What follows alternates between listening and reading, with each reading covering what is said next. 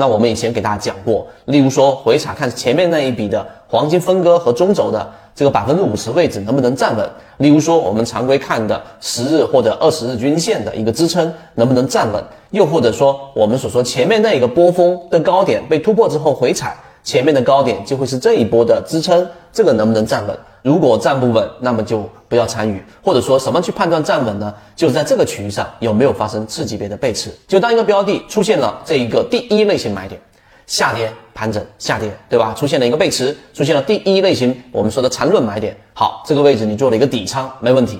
但这个底仓之后，它往上一笔之后，然后呢往下一个回调，你也可以沿用刚才我上述的方法，技术分析来判断中轴。黄金分割，它能不能够回踩站稳，发生一个我们说小级别的背驰？但是在这个地方上，第一类型买点的确定性是最弱的，因为它极有可能会出现下跌盘整、下跌下继续下跌，继续沿着原趋势下行。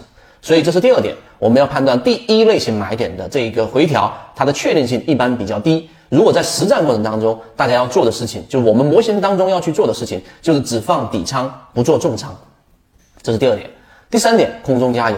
当一个标的已经不再是第一类型买点了，形成第二类型买点，或者是第三类型买点，如果出现回调，上述我说的中轴黄金分割前高，对吧？那这一种重要的均线支撑，这些都是很基础的。那这个可以去看，是作为是否参与的一个标准。那么另外一种是比较棘手的是，它出现了一个小级别的中枢啊，它出现了一个盘整，我们把它称之为空中加油。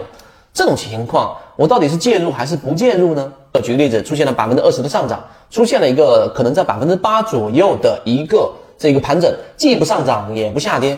那么这种情况之下呢，我们有几种判断是否参与的一个这一种模型。简单说，第一个，当这个盘整过程当中，我们要看它有没有出现一个背驰。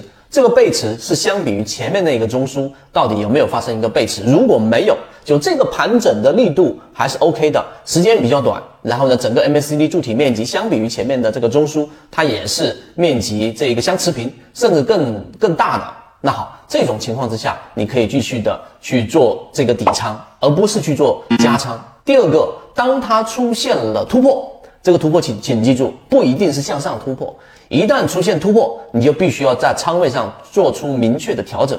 什么意思呢？就是你不要在它可上可下、可左可右的情况之下去做这样的一个布局。这个时候，它既然形成了一个小窄幅的这个中枢，那么在小级别上，例如说在三十分钟级别或者在十五分钟级别，它实际上形成了一个中枢。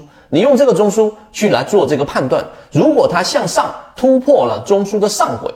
那么在小级别的这一个回踩第三类型买点，这个时候你可以做一个补仓，也就是说它已经明确的得出向上突破了。那么这种明确是在小级别上可以抢到一个这个相对比较低的一个先机，你的成本不会特别高，至少不会去做这种追涨。那么另外一种突破呢是向下，也让它一旦跌破了这个小级别，刚才我们说的十五分钟级别或者是三十分钟级别的这样的一个中轴的这一个呃下轨，这种情况之下。那也毅然决然的要把仓位降到很低啊，甚至是把这样的股票给它清出来。这就是我们说去做这种空中加油的情况之下，不是选项当中的去建仓或者不建仓，而是要当它出现这个呃中枢突破的情况之下，再去判断自己仓位的一个增减。这是我们讲的这个回调常规的一种方法。当然时间关系没有办法穷尽所有的这一种。啊，我们说的可能性，当然在刚才我所讲的空中加油那种情况之下，还有一点非常重要，那就是如果你是经过模型筛选的，它的利润在没有完全兑现的情况之下，它只是出现了一个可能百分之十或者百分之十五的上涨，但是它有很强的护城河，筹码又非常集中，散户又大幅割肉，那么这种标的的回踩，实际上你一定要保有一个底仓，在大盘环境没有问题。缠论就是一套系统，它只要你会看基础的 K 线、均线、量能等。然后运用缠论整个系统，从优质的个股当中去寻找合适的买卖点。圈子有完整的系统专栏、视频、图文讲解，一步关注老莫财经公众平台，进一步系统学习。